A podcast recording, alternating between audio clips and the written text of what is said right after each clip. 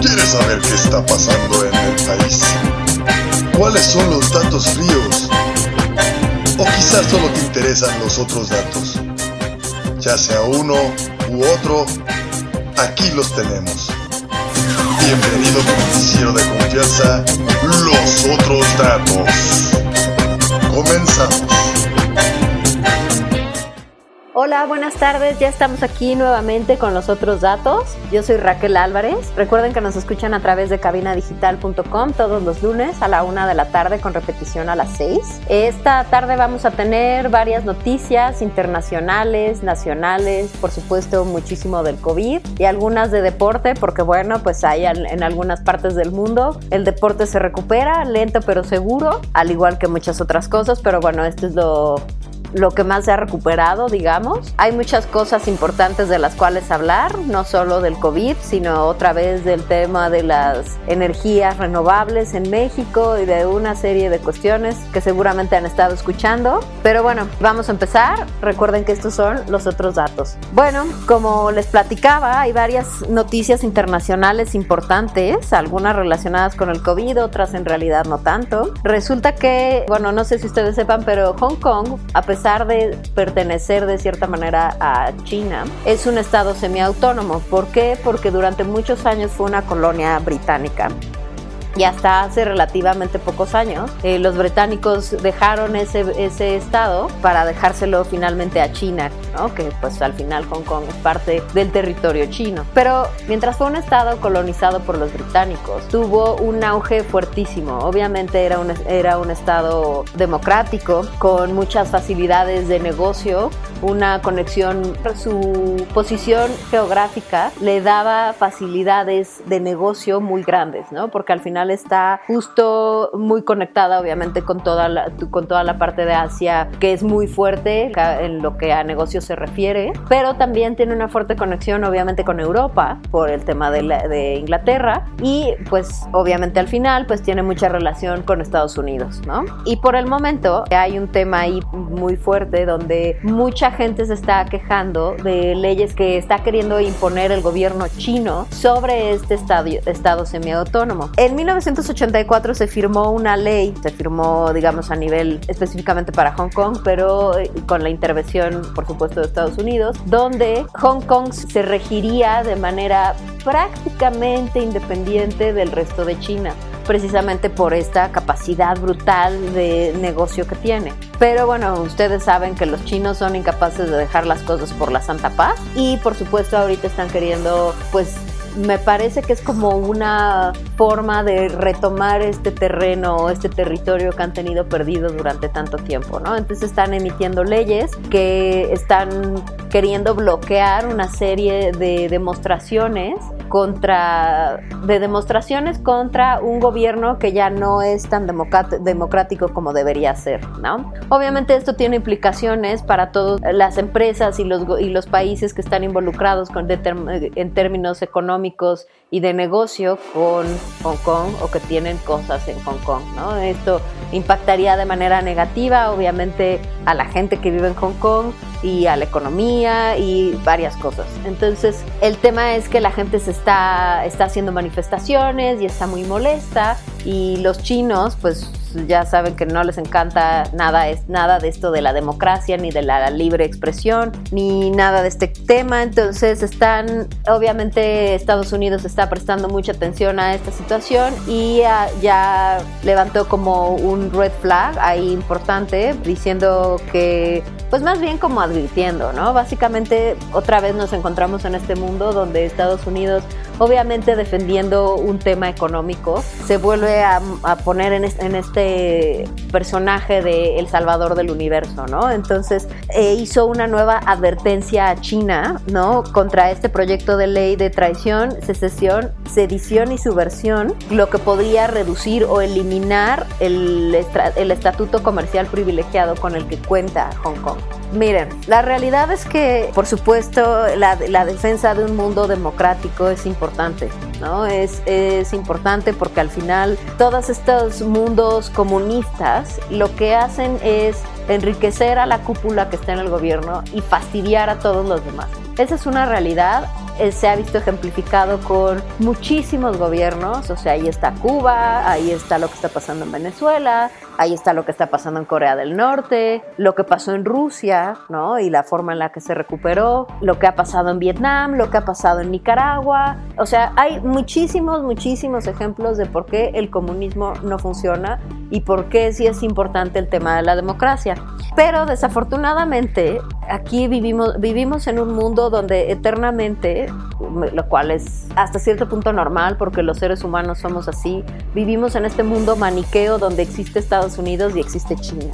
Entonces Estados Unidos es Superman y China es Lex Luthor. Durante todo este tiempo, sobre todo desde la entrada de Trump a, a la presidencia de Estados Unidos, se ha vuelto una guerra brutal entre Estados Unidos y China, ¿no? Y amenazas van y amenazas vienen y entonces también están metidos otros pequeños, pues relativamente pequeños gobiernos, como es el caso de Irán, que por cierto otra vez están ahí metidos en el en una, en una problemática de tema geopolítico, pero bueno, eso lo podemos hablar después. Pero al final, bueno, ahorita eh, Trump me parece que se ha excedido en su approach hacia China, ¿no? Es cierto que China durante el inicio de la pandemia. Hay mucha gente que menciona que los primeros casos de COVID se presentaron en octubre del año pasado en la región de Wuhan. Y China, en este mundo comunista, no comunista en el, del que vive, pues mantuvo en secreto todo esto y lo mantuvo lo más contenido posible,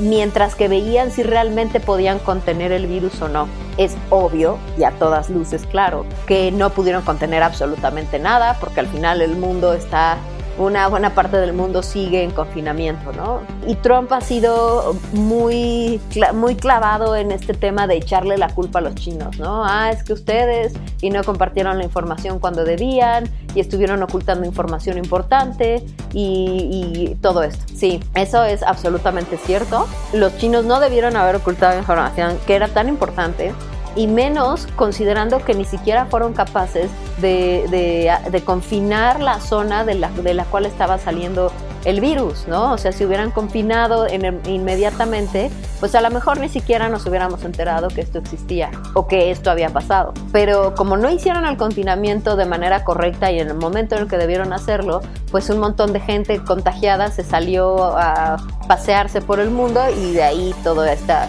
situación que actualmente vivimos. Pero la otra es que también, o sea, los chinos en el momento en el que tuvieron que ya finalmente decirlo, pues lo dijeron y están trabajando mucho para encontrar la vacuna. Muchos conspiracionistas me dirán, bueno, es que a lo mejor la vacuna ya la tenían y nada más están ahí teniéndonos en suspenso. Yo no sé hasta qué punto esto sea real, ¿no? O sea, si hubieran tenido la vacuna yo no creo que estuvieran que siguieran metidos en el problema en el que están. Pero bueno, antes de que nos desviemos del tema, la realidad es que este mundo donde eh, China y Estados Unidos todo el tiempo se están peleando por temas económicos, porque básicamente es eso, son temas económicos, pone en visto que hay un tema que la gente no está prestando atención, ¿no? O sea, y ese es pues la sociedad, ¿no? Eh, la gente. La gente es la que está quedando absolutamente desprotegida y a nadie parece importarles, ¿no? Es importante que,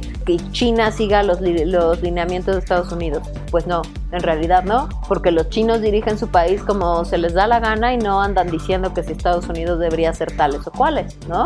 Y el día que alguien en algún puesto de, de poder se le ocurra decir que Estados Unidos debería hacer esto o lo otro, ya me imagino la que se va a llevar, ¿no? Entonces, desafortunadamente este tema de Hong Kong pues es muy complicado y estas amenazas de no es que te estamos advirtiendo que no puedes ejecutar estas leyes porque estás violando esta en esta declaración conjunta sino-británica que, que China debería respetar la autonomía de Hong Kong hasta 2047 a Hong Kong le quedan 27 años de absoluta autonomía. Y sí, es probable que China ahorita se esté sobrepasando, pero, pero China también se sobrepasó y eh, agarraron a los tibetanos y los aventaron y ocuparon su espacio. Claro, ese espacio no le importaba a nadie porque no era un tema de negocio, pero en este caso sí, ¿no? Y esa es justo a lo que me refiero. ¿Por qué estamos eh, empeñados en este mundo de Hong Kong porque tiene que ver con negocio, porque tiene que ver con dinero, porque impacta a un montón de empresas, a gente que está metiendo ahí dinero, a gente que está ahí invirtiendo y estas cosas, pero hay un montón de territorios que China ha invadido de manera absolutamente ilegal que a nadie le ha importado a nadie. Nadie ha levantado un dedo por ninguno de esos territorios. Y ahí los que sufren pues son precisamente la gente, esta gente que se está manifestando porque obviamente no quiere que le, que le impongan leyes, de este tipo de leyes como las que, en las que vive China, ¿no? Y la realidad es que nadie se está preocupando en realidad por esa gente. Pero bueno, esa es la realidad del mundo en el que vivimos. Y por el otro lado, el, el problema se está volviendo increíblemente grande para Jair Bolsonaro en Brasil. Resulta que alguien, o sea, algún listillo que ya se cansó de Bolsonaro y de su absoluta falta de interés por la gente de Brasil, filtró unos videos de cerca de dos horas del presidente de Brasil despotricando de, de manera absolutamente grosera y vulgar hacia todos aquellos que lo han puesto en evidencia o que lo han contradicho en cuanto a todo lo que tiene que ver con el COVID. Los pongo un poco en contexto. Jair Bolsonaro es el presidente de Brasil y ha decidido que el COVID no es, no es un problema, ¿no? O sea, las, todos los temas de confinamiento pues son una estupidez, es absurdo, ni siquiera son necesarios y él ha estado saliendo a la calle y saluda a la gente en mítines y todo esto. Un poco como el compadre de aquí, al principio. Pero obviamente su, ya van dos ministros de salud que le, que le renuncian precisamente porque los ministros de salud sí han estado preocupados y sí han querido imponer eh, ciertas reglas de contingencia. Y cuando ven que este hombre no entiende nada, pues le renuncian. Y ha sido un problema en Brasil y en Brasil ahorita llevan 21 mil muertos gracias a este tema del COVID y a la falta absoluta de, de reglas para detenerlo. Imagínense nada más que alguien capta al presidente de ese país despotricando bestialmente y además asegurando que lo que él quiere en realidad es mantener a sanos y salvos a sus hijos y a sus cuates. Lo demás, por él que se caiga. Además mostrando un absoluto desinterés por toda esta gente que ya falleció y por toda la que está contagiada. Y bueno, eso eh, está teniendo un impacto terrible en la imagen del presidente que, que fue electo hace 18 meses de manera pues muy popular. Y todo esto tiene que ver porque Jair Bolsonaro es como aquí, también está buscando eliminar todo esto, todo lo que tenga que ver con energías renovables con la protección del medio ambiente, con la protección de las Amazonias, todo lo que tenga que ver con salvar al mundo parece no importarle a Bolsonaro, ¿no? Como si él fuera a vivir después quién sabe dónde. Pero bueno, el tema es que todo esto va a tener un impacto muy fuerte y está teniendo un impacto muy fuerte con la gente en Brasil, que ya, pues ya está teniendo mucho problema con haber electo a este fulano, ¿no? Este, felizmente para ellos, el presidente en Brasil pues solo dura cuatro años, ¿no? No, no seis como aquí en México. Y seguramente en breve van a tener eh, ciertas elecciones. Y pues esto, esta problemática del el desinterés absoluto de Bolsonaro por su gente, seguramente va a tener un impacto considerable en las votaciones. Pues tendremos que ver Ojalá sí, porque bueno, alguien, alguien tiene que preocuparse por la gente y si no es el presidente, pues tendrá que ser la gente misma, tendrá que ser la sociedad misma la, la que tome cartas en el asunto y puedan lograr sacar adelante el país y sacarse adelante a ellos mismos. Nos vamos a una pequeña pausa y regresamos con deportes. Recuerden que estos son los otros datos. Hola, nosotras somos Mire Cisneros y Gabriela Valle. Y nosotras usamos Strong Clothes. Te invitamos a que visites su página en internet y elige el diseño que más te guste. Strong Clothes, playeras para toda ocasión. No olvides visitar nuestro Facebook y checar la variedad de diseños que tenemos para ti. Te esperamos.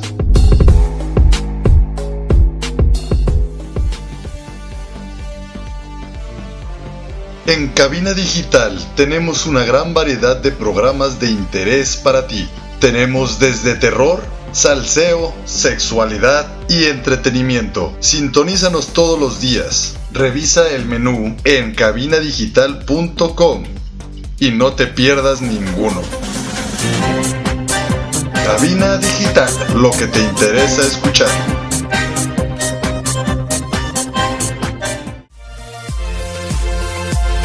Hola, soy Ernesto Loza de Octavo Día y te quiero invitar a que visites Cervecería Montreal, con las mejores alitas, exquisitas hamburguesas y la mejor gama de cervezas en Guadalajara. Cervecería Montreal, Casa Fuerte número 28, Interior 13 y 14. Aquí te esperamos. Regresamos a tu noticiero de confianza, Los Otros Datos, por cabinadigital.com.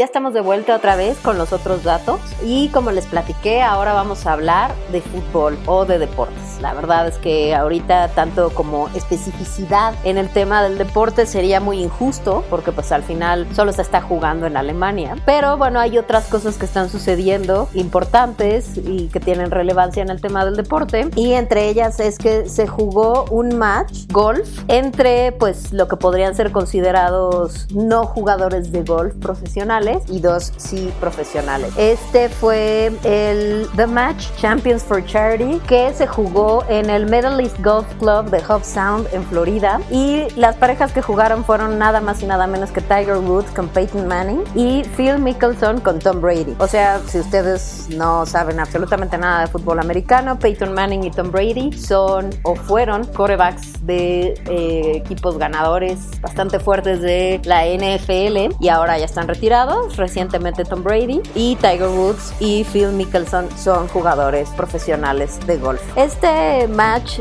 Champions for Charity se llevó a cabo precisamente para recaudar 20 millones de dólares para los esfuerzos que se hacen para el apoyo para todos aquellos trabajadores de la salud, así como para la investigación de vacunas y otros para el COVID. Entonces, este fue el evento de este domingo, por lo que se alcanza a entender. Las parejas quedaron empatadas en el décimo tercer hoyo y pues al final parece que sí se recaudó el dinero que habían estado esperando. La verdad es que yo de golf no sé mucho. Como sabrán, Tiger Woods fue muy muy famoso hace muchos años cuando jugaba, cuando era un chiquitín que jugaba golf como un prodigio, pero luego tuvo un escandalazo ahí cuando lo descubrieron siendo infiel a la mujer, a la modelo esta sueca brutalmente guapa y bueno, pues vino toda la debacle, ¿no? El divorcio, todo los señalamientos, bla, bla, bla, y ahorita parece que Tiger Woods está retomando otra vez su carrera muy exitosa en el golf. Ahora, por el otro lado, resulta que se hizo un estudio que se llevó a cabo por el por Edge Health, que analiza datos del Servicio Nacional de Salud de Inglaterra y concluyó que el hecho de que se llevara a cabo el partido de Liverpool contra el Atlético de Madrid en la Champions League el 11 de marzo causó 41 muertes adicionales por coronavirus, por el tema del coronavirus. El 11 de marzo todavía no había completo lockdown en España. Se declaró dos días después. Entonces el juego se llevó a cabo y por supuesto era pues, a puerta abierta. Entraron todos, obviamente los jugadores, todos los aficionados, todo este tema. Y aparentemente el que se haya llevado a cabo este juego, donde seguramente ya les habían sugerido a los gobiernos de tener todas estas actividades y los gobiernos decidieron que no era para tanto pues no lo detuvieron y aparentemente fueron 41 muertes adicionales a las contabilizadas desde el inicio de la pandemia en España. La verdad es que 41 muertos adicionales, pues no quiero ni imaginarme cuántos casos de contagio hubo, porque pues si pensamos en estadios rellenos, pues estamos hablando de miles de personas todas juntas saltando, gritándose, tomando cerveza y en absoluto contacto, en el medio absoluto de, contagio. Pero bueno, pues estos son los estudios que se están realizando ahorita. No sé qué tanta utilidad tenga llevar a cabo este tipo de estudios, porque al final la situación ya es bastante mala. En España fue bastante mala, entonces no le veo yo mucha utilidad llevar a cabo estos, estos estudios porque es como señalar algo de lo cual ya todos estamos muy conscientes. Pero no sé, o sea, me parece un poco como que no tiene mucha razón de ser. Ahora, para todos los que están siguiendo los partidos que se están llevando a puerta cerrada en la liga alemana. El Bayern Múnich va en el primer lugar con 61 puntos, el Borussia Dortmund con 57, el Leipzig con 54 y el Bayern Leverkusen con 53. Deben saber que el Schalke volvió a ser goleado y pues cada vez queda más lejos de ser calificado para algún puesto en la Champions. Perdió precisamente contra el Borussia Dortmund por 3-0. La cosa se está poniendo dura para este equipo de la Bundesliga. Y pues resulta ser que el gobernador de Sinaloa hizo una declaración donde aparentemente se entendía que el equipo de Morelia se trasladaría a Sinaloa, lo cual me parece muy raro porque pues al final los dorados son de ahí, ¿no? Entonces, bueno, pero los dorados creo que están en segunda división otra vez. Pero bueno, el tema es que el Morelia no es un equipo que tenga cientos y cientos de títulos ni nada por el estilo, pero bueno, parece que tiene una afición bastante fuerte, obviamente, en Morelia, Michoacán, y esa afición, pues por lo visto, tampoco tiene mucho sentido común porque resulta que se manifestaron hoy afuera del Palacio Nacional para exigir que no se llevaran a su equipo. Imagínense, por favor, o sea, las manifestaciones, por mucho que llevaran sus tapabocas o lo que sea, la gente sigue sin entender que el tapabocas tiene que cubrir nariz y boca, no nada más la boca o la papada o medio cachete o como sombrerito, o sea, no. Y obviamente cualquier concentración grande de personas es un foco de contagio brutal. Por más que creas que tienes derecho a exigir que no se lleven a tu equipo de tu ciudad, ¿no? Es, o sea, es un riesgo absolutamente innecesario. Pero al final, bueno, la gente estaba muy molesta y le exigieron al gobernador que no permitiera que se llevaran al equipo de Morelia. La verdad es que pues yo no soy muy fan de, del Morelia, así que pues no me interesa si termina en Culiacán o en donde termine, donde tenga que terminar. Por otro lado, la Liga MX ya fue cancelada absolutamente. Todos eh, están esperando que se dictamine si se van a poder empezar a jugar los juegos en el momento en el que se puedan jugar, supongo que por ahí de septiembre-octubre, cuando el semáforo de la desescalada llegue a naranja o a verde. Eh, me parece que naranja es el nivel previo a, a verde, donde, la, donde una gran proporción de negocios que no son indispensables o esenciales podrían empezar a accionar, mientras que el verde es absolutamente negocios como gimnasios, cine, restaurantes al 100% de ocupación. Bueno, no creo que al 100% de ocupación, pero bueno, en una proporción bastante mayor que al inicio. Y bueno, pues al final a, a esto se refiere a que ni siquiera están considerando que se lleven a cabo los partidos a puerta cerrada como se están llevando a cabo ahorita en Alemania. Me parece un poco absurdo, creo que al final el hecho de que los partidos se lleven a cabo ayuda a muchas cosas. Por un lado, ayuda mucho al estado anímico social. Aquí en México la, la gente le gusta mucho, mucho el fútbol y creo que les ayudaría, como, uno, como distracción, poder ya por fin ver a sus equipos y, y apasionarse en el tema del fútbol. Y por el otro lado, pues también implicaría pues a lo mejor empezar a hacer promoción de algunos productos, empezar a trabajar de manera marketing y publicidad, lo que, lo que tiene que convertirse en la reactivación de la economía en México. Creo que sería una medida, la verdad es que bastante buena, esto de pues jugar los partidos a puertas cerradas, sobre todo por el tema psicológico, ¿no? Por el tema emocional, por el tema de ayuda, por el tema de distracción, para darle a la gente el, un contenido que les interesa, que les apasiona, que seguramente puede ayudarles a tener como ciertos objetivos, ¿no? Porque al final mucho de esta situación de la pandemia es que la gente está perdiendo de vista sus objetivos de vida, están perdiendo trabajos o no están pudiendo trabajar como debieran, no están ganando el dinero que necesitan o de plano no están percibiendo ningún salario. Entonces toda esta desestructura pues de, de sus vidas normales los lleva a, una, a situaciones malas, ¿no? A situaciones de depresión, de ansiedad, de preocupación, de estrés y creo que este tema de los deportes sí podría ayudar, ¿no? Ayudar a como distractor, como un, como les diría, como un re-engagement a la vida normal, o sea, como un, un breve vistazo o una muy pequeña ventanita al regreso a la vida normal, ¿no? Entonces, pues bueno, pero como ya sabemos aquí, las cosas se deciden como al ahí se va. Entonces, pues bueno, ya veremos que, cuáles son las decisiones de cuándo se podría dar inicio otra vez a esta actividad. Y mientras tanto, pues tendremos que esperar a ver si se reinicia la NBA o algunas otras ligas en Europa para lograr este, este equilibrio de la vida cuarentenil y el fútbol o el resto de los deportes. Vamos a una pequeña pausa y regresamos con los otros datos.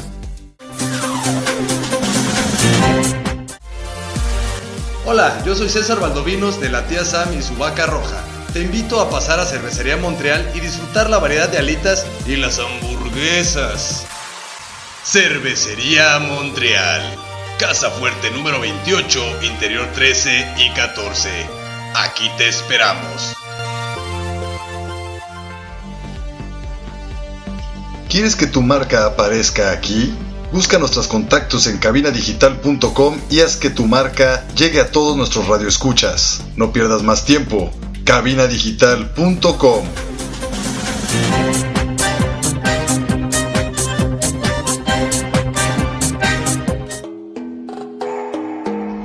soy Ernesto Loza de Octavo Día.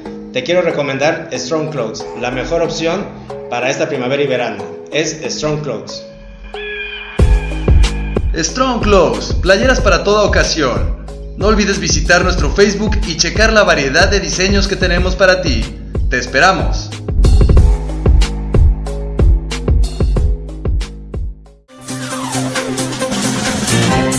Oigan, pues ya estamos de vuelta con los otros datos. Recuerden que nos pueden seguir en Facebook con los otros datos y pueden ahí dejarnos todos sus comentarios, todas las cosas que quieran platicar al respecto de las noticias. Ahí estamos todo el tiempo, así que escríbanos. Y bueno, ahora vamos a hablar de las noticias nacionales porque pues como ustedes saben, este es un tema que no tiene fin. Resulta que después de que la Secretaría de Energía, otra vez, la dirigida por la nunca bien aplaudida Rocío puso un alto a todas aquellas inversiones y empresas que se dedican a la generación de energías naturales. A esto se refiere pues el tema de eólico y solar especialmente. Entonces realmente este ha sido, están desincentivando el uso de estas energías hasta nuevo aviso. A ver, yo no sé en qué mundo vive esta gente, de verdad, es como este mundo donde a fuerza hay que darle todo el poder a, a las energías que ya no sirven y que dañan al, al mundo. Ya olvídense del país y de la economía y del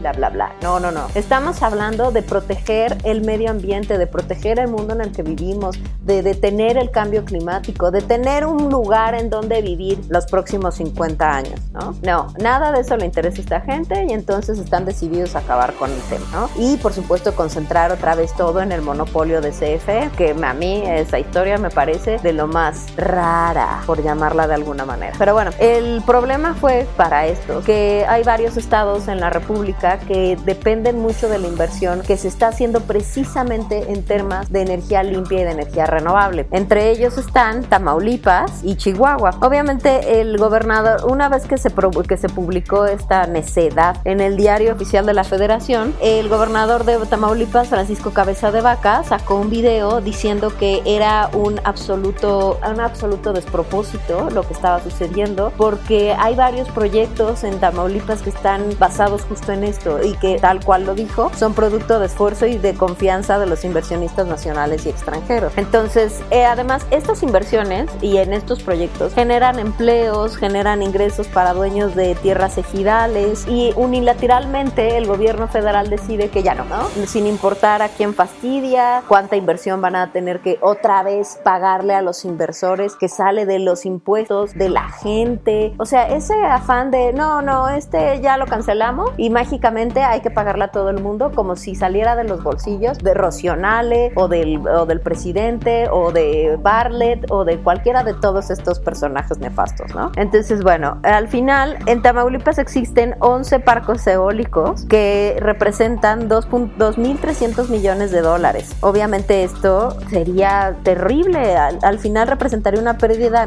de 1.200 millones de dólares para el Estado. Entonces, bueno, resulta que ya hay muchos gobernadores que ya están hasta el cuerno de estas decisiones unilaterales que nada más están ahí eh, hablándose en la, entre la gente del gabinete y no, que además no les compete, porque al final se trata de si, si los representantes de los estados son los que están realmente involucrados en, el, en temas de energías eh, limpias y renovables, que obviamente Rocío ni está involucrada, ni entiende, ni sabe al respecto. Si no sabe de petróleo, ¿qué va a saber de esto? Entonces es una toma de decisiones unilateral que arruina a otros, nada más porque un día se levantaron con ganas de, pues ahora sí, volver a concentrar el monopolio, ¿no? Qué absurdo. También Javier Corral, que es el gobernador de Chihuahua, tuvo una declaración similar diciendo que pues era un golpe duro a las inversiones extranjeras, incluso locales, y además una destrucción innecesaria de empleos que ya está generando estos proyectos. Entonces, el 17 de mayo, la Asociación de Gobernadores de Acción Nacional expresó que este acuerdo de que modifica el sistema eléctrico nacional, pues es un retroceso, o sea, no, no solo, o sea, no solo de un retroceso ambiental, sino económico y, social y de muchos ámbitos que están eh, obviamente fuera de control. Y entonces se pusieron de acuerdo y finalmente Francisco Cabeza de Vaca, Javier Corral, el, el gobernador de Aguascalientes que es Martín Orozco Sandoval, el gobernador de Baja California Azul Carlos Mendoza Davis, Durango de José Rosas Aispuro, Guanajuato Diego Sinué Rodríguez, Querétaro Francisco Domínguez, Quintana Roo Carlos Joaquín González y de Yucatán Mauricio Vila Dosal, se pusieron de acuerdo para entonces hacer un frente también aunado a Enrique Alfaro de Jalisco, Silvano Aureoles de Michoacán, Jaime Rodríguez Calderón de Nuevo León, Miguel Riquelme Solís de Coahuila. Estos gobernadores ya se pusieron de acuerdo para hacer frente y tomar acciones legales contra este acuerdo, ¿no? Para, para precisamente evitar que toda esta, todo este problema del sistema eléctrico nacional pues pare y, no afecte los proyectos que, que se tienen de energías renovables. Y la verdad es que es muy importante que alguien le haga frente a toda esta gente que no entiende nada y que nada más toma decisiones porque ese día se levantaron con ganas de a ver a quién fastidia. No puede ser que no tengan conciencia ni ecológica, ni social, ni económica, ni de empleo, ni, ni social. O sea, no, no, las implicaciones son a todos los niveles. Y no puede ser que alguien que sea secretario de energía no tenga capacidad para ver hasta dónde llega el error. Pero bueno, yo la verdad es que aprobaré cualquier acción que realice esta asociación de gobernadores para hacer frente a toda esta tontera. La verdad es que ya, o sea, alguien tiene que hacerles frente, alguien tiene que ponerles un alto, porque no es posible. Y hablando de cosas terribles, resulta que eh, acaban de decir que en el primer trimestre del año se perdieron 2 millones de empleos. Debo decirles que eso fue de enero a marzo, ¿no? Para cualquier clarificación de primer trimestre. Y además, en abril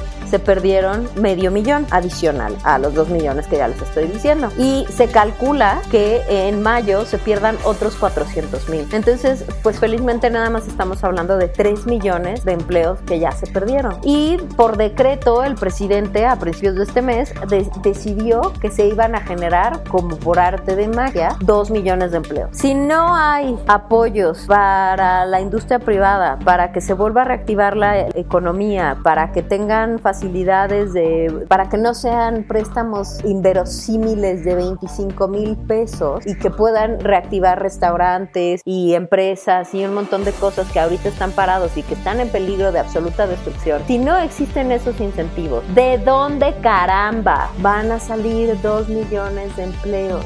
¿De dónde?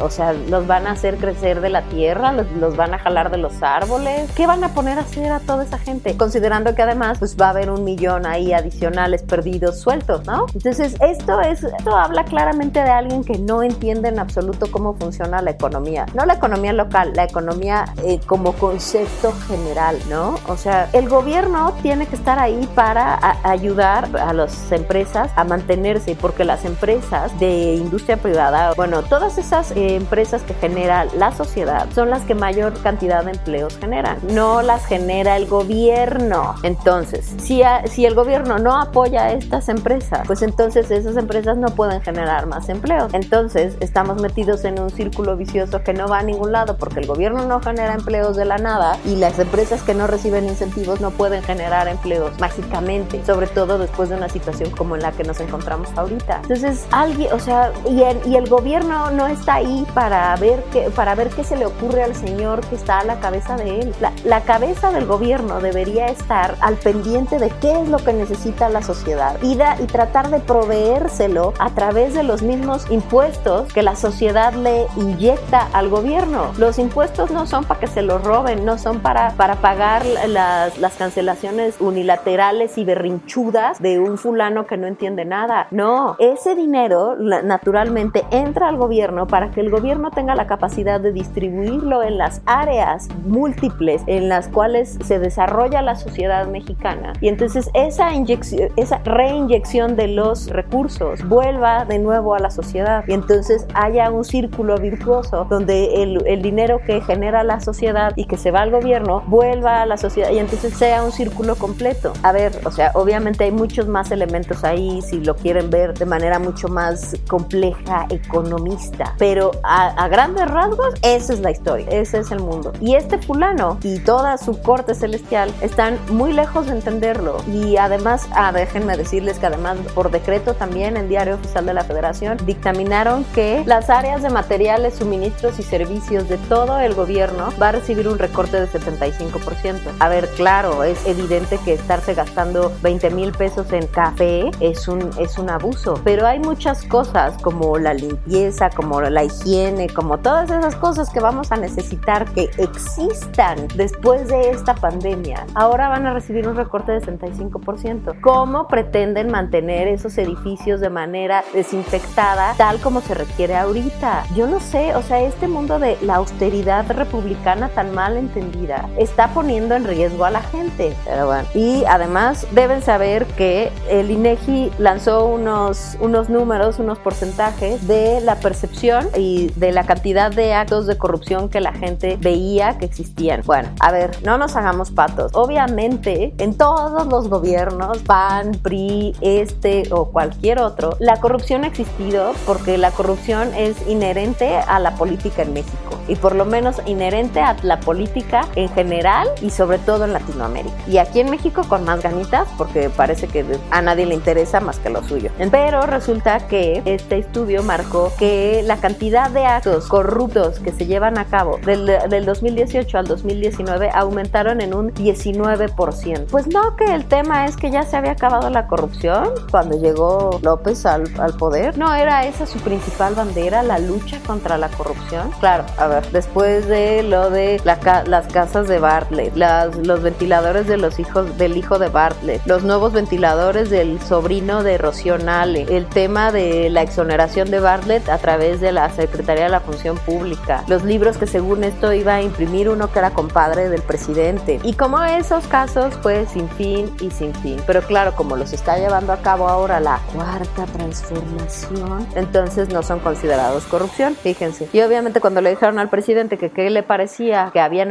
que había aumentado tanto el porcentaje de corrupción, dijo que, por supuesto, esos no eran los datos correctos. No hay otros datos. Estos son los datos. Los sacó el INEGI. No salieron de la manga de alguien. Los datos que tiene el INEGI son los datos que tiene el presidente, son los datos de los datos absolutos. Punto. Para no redundar mucho en el asunto, vamos a una pausa. Recuerden que estos sí son los otros datos.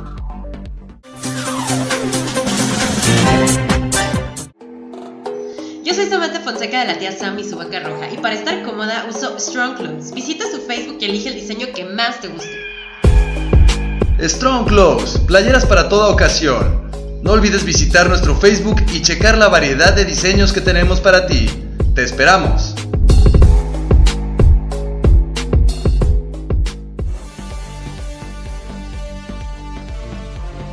En Cabina Digital tenemos una gran variedad de programas de interés para ti. Tenemos desde terror, salseo, sexualidad y entretenimiento. Sintonízanos todos los días. Revisa el menú en cabinadigital.com y no te pierdas ninguno. Cabina Digital, lo que te interesa escuchar.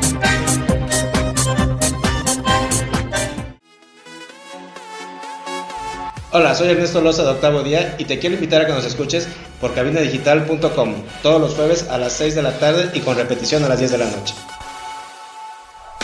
Estás escuchando Cabina Digital.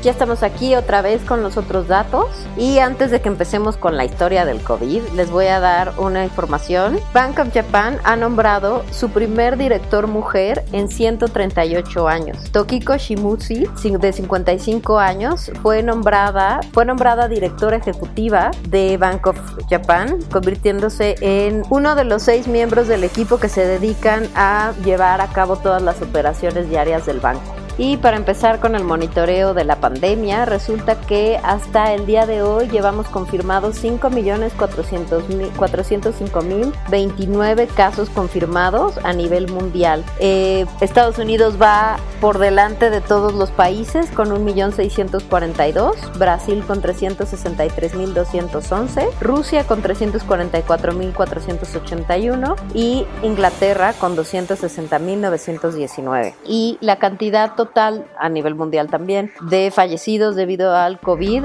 es de 344.997. Entonces, bueno, y bueno, para no fallar, en México llevamos 65.856 con 7.179 fallecidos. Les recuerdo que ahorita, sobre todo en la Ciudad de México y en el estado, los focos son rojos porque estamos aumentando más de 100 muertos por día. No importa lo que les digan en las conferencias de prensa, esta es la realidad. Y recuerden también que los datos que están dando no son los reales, porque son una muestra de algún lugar, de las clínicas que son del gobierno, que de ahí se está tomando la muestra. O sea, ni siquiera son los números totales, ni están considerando todos la, todas las instituciones médicas que existen en el país. Ahora, ahí les va otra, otro gran momento. Resulta que personal del Hospital del Liste de Acapulco publicó en, en sus redes sociales eh, unas imágenes donde se pueden, donde se pueden ver personas con, en sillas de ruedas, eh, con tanques de oxígeno en el estacionamiento del hospital, porque resulta que ya está completamente saturado, ya no pueden recibir más personas que estén infectadas de COVID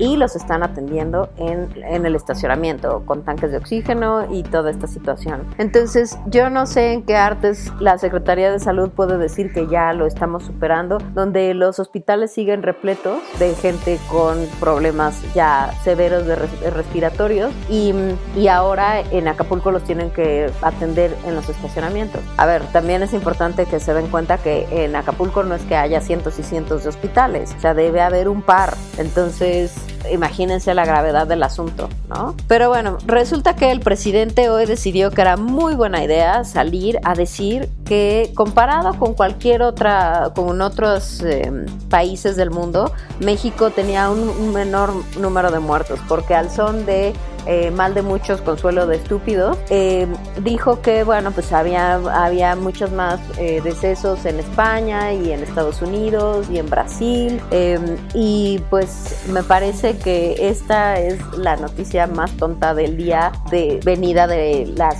la cabeza de nuestro presidente, ¿no?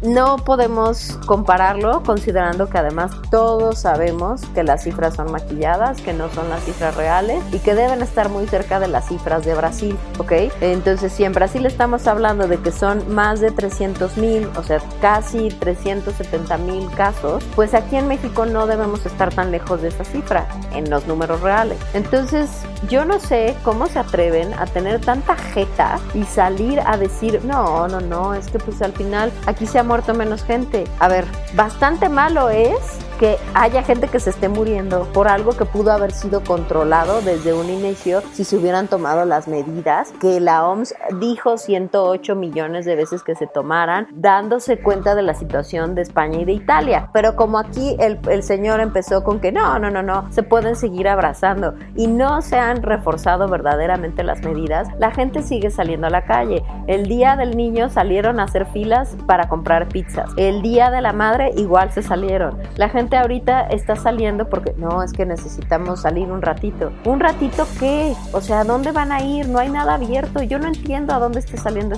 toda esa gente, ¿no? Bastante malo es la situación del país, donde hay un montón de gente que tiene que seguir saliendo a trabajar porque viven al día, porque no saben si van a comer hoy o mañana, porque, o sea, el grado de pobreza es bastante alto. Como para que además tengamos que estar escuchando que el presidente dice, no, no, no, no, pues, este, qué suerte tenemos porque pues en otros países se han muerto mucha más gente. Claro, fíjate qué bien. ¿Y qué favor le hace a toda esa gente que está eh, en, en, duelo por la gente que, por, por, los parientes que perdieron, ¿no? Y por los parientes que se están perdiendo ahorita, mientras estamos hablando, en, en cualquier hospital de la Ciudad de México o cualquier hospital de México. Pero bueno, pues como se podrán imaginar, Estados Unidos ya lanzó una prohibición, bueno, no una prohibición, pero indicó que para evitar una escalada en los, en los contagios, que bueno, ahorita parece que está empezando a descender la cantidad de contagios en Estados Unidos, eh, no permitirán la entrada a viajeros que hayan estado en Brasil 14 días antes de ingresar al país norteamericano. Entonces, la gente que, de, que venga de Brasil, que, vive, que es de Estados Unidos, pues tendrá que estar en cuarentena los 14 días eh, de reglamentarios para poder reingresar a, a la vida normal, a la vida de la desescalada que ahorita ya varios estados en Estados Unidos están llevando a cabo. Pero eh, los vuelos, por ejemplo, que vengan de Brasil con gente, obviamente de Brasil a Estados Unidos, eso está, eso está prohibido. Eh, no pueden solicitar la entrada al país precisamente porque es uno de los países que ahorita tiene mucho mayor número de contagios y que siguen aumentando. Eso, pues imagínense, por un lado. Ahora, el 10 de, el 10 de mayo en, en, en Alemania se llevó a cabo una misa y pues a pesar de haber llevado a cabo pues las medidas de la sana distancia y todo esto, eh, pues al final se contagiaron 107 personas en Frankfurt y bueno, lo notificaron hoy las, las, eh, las autoridades alemanas, ¿no? Ya que confirmaron de dónde se había llevado a cabo todo el contagio. Y miren, la verdad es que ahorita Alemania está llevando a cabo su proceso de desescalada, al igual que Italia y que España, y pues hasta cierto punto es pues relativamente normal que se estén presentando todos estos casos. Digo, la verdad es que hay mucha gente muy necia, ¿no? Que incluso insiste en que este es su derecho no llevar eh, tapabocas, pero yo creo que en un gobierno como el alemán seguramente están haciendo haciendo hincapié y teniendo multas y sanciones considerables para la gente que no lleve a cabo correctamente las instrucciones. Aún así, pues existe este riesgo de volver a contagiarse. También es importante saber que China tuvo que volver a colocar a una de sus poblaciones en absoluto confinamiento, precisamente porque en ese lugar se presentó un nuevo brote de, de, de COVID. Y aparentemente este nuevo brote tenía unos síntomas adicionales. Entonces, pero en este momento, pues China sí tomó absoluto control, hicieron el confinamiento de inmediato y pues están haciendo estudios sobre los, los nuevos pues los nuevos descubrimientos sobre este nuevo brote de COVID. Es lo que les estoy diciendo, eh, no, es, eh, no es anormal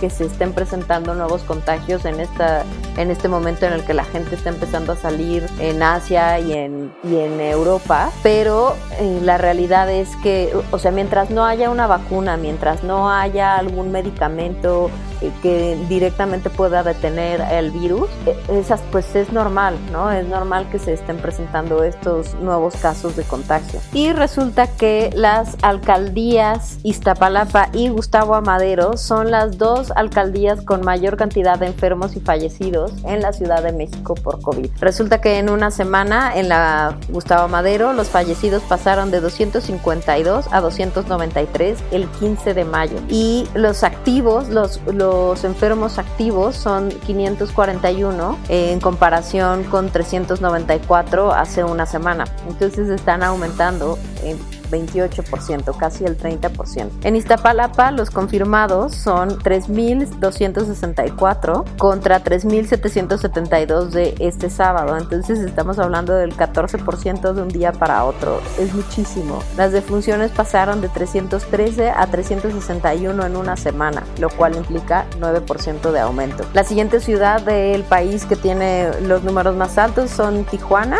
con 1.824 casos, 434 de funciones y 136 casos activos. Hace una semana estaba con 1.687 confirmados y 388 fallecidos. Ciudad Nezahualcóyotl y Ecatepec en el Estado de México también son una de las zonas con mayor actividad de la pandemia. En Ciudad Neza los confirmados suman 1.467. En Ecatepec, 1.333. Álvaro Obregón, la alcaldía Álvaro Obregón, 1.201. En Tlalpan, 1.389 confirmados. En Villahermosa, Tabasco, se confirmó un rebrote y los confirmados como enfermos suman 1.768. En Culiacán, 1.334 y Cancún este sábado tenía 1.139 confirmados y 219 defunciones el sábado. Entonces nada más se supone que Cancún o la parte esta turística de Cancún va a poder empezar a abrir el primero de junio, que es la próxima semana. Entonces hay todavía muchísimos casos como para que se pudiera abrir eh, la zona turística. La realidad es que esta parte no debería estar abierta así. Yo no sé cuáles son exactamente los lineamientos, por ejemplo, de viaje, porque todavía no estamos en capacidad de estar recibiendo turistas. Por ejemplo, ayer, el, el sábado, estaban publicando varias fotos de Roma, los habitantes de la ciudad de Roma en Italia, donde todavía no está permitido el turismo. Entonces se ven lugares tan turísticos como la Fontana di Trevi, el Coliseo, el Panteón, todas estas zonas que normalmente están cubiertas de, de turistas, pues nada más está la gente que vive ahí. Entonces los ves caminando incluso con, como un poco perdidos, ¿no? Como es una sensación completamente distinta. Claro, pasaron dos meses encerrados en sus casas y además ahora salen a una ciudad que está vacía, ¿no? Entonces la realidad es que el, el, la, el cuidado que se tiene que llevar para ir abriendo las actividades, o sea, este de solo puedes salir a ciertas horas dependiendo del grupo de edades al que se pertenezca, los restaurantes solo pueden estar al 30%, las, las actividades se tienen que ir abriendo muy lentamente precisamente para no generar un brote nuevo bestial. Yo no creo que Cancún esté preparado como para abrir así eh, todos los hoteles. A ver, la otra es también, los hoteles tienen que estar abiertos también hasta cierta cantidad, hasta cierto porcentaje de, de ocupación. ¿Por qué? Porque al final, aunque tú estés metido en tu cuarto, pues utilizas las, las áreas comunes del hotel, ¿no? Las albercas, los bares, los, los pasillos entre cuarto y cuarto. Y sería imposible en un lugar como Cancún, a menos que sea uno de estos hoteles gigantescos, ya saben, muy institucionales, que puedan estar desinfectando constantemente, sobre todo las partes donde están, que comunican cuartos y todo esto. Pero al final las áreas comunes, pues no puedes estarlas desinfectando sin fin, ¿no? Entonces hay que tener un cierto control sobre eso y yo no sé si realmente tengan visto esta situación, la gente de Quintana Roo. Yo me permito dudarlo realmente. Pero bueno, estos son los números de cómo va la situación del el COVID en México. Esperemos que para la semana que viene las cosas empiecen a mejorar. Es claro que la cuarentena no va a terminar el de junio. Esperemos que las cosas mejoren un poco más rápido de lo que estamos realmente viendo. Esto fue todo por hoy con los otros datos. Recuerden que yo soy Raquel Álvarez. Nos escuchan a través de cabinadigital.com y nos pueden escuchar también a través de Spotify. Estos fueron los otros datos. Gracias. Gracias por sintonizarnos. Te esperamos en el próximo Los otros datos.